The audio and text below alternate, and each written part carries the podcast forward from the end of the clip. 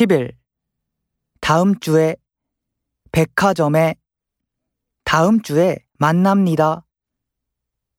한국에 갑니다. 백화점에 있습니다. 오늘은 병원에 갑니다. 지금 어디에 있습니까?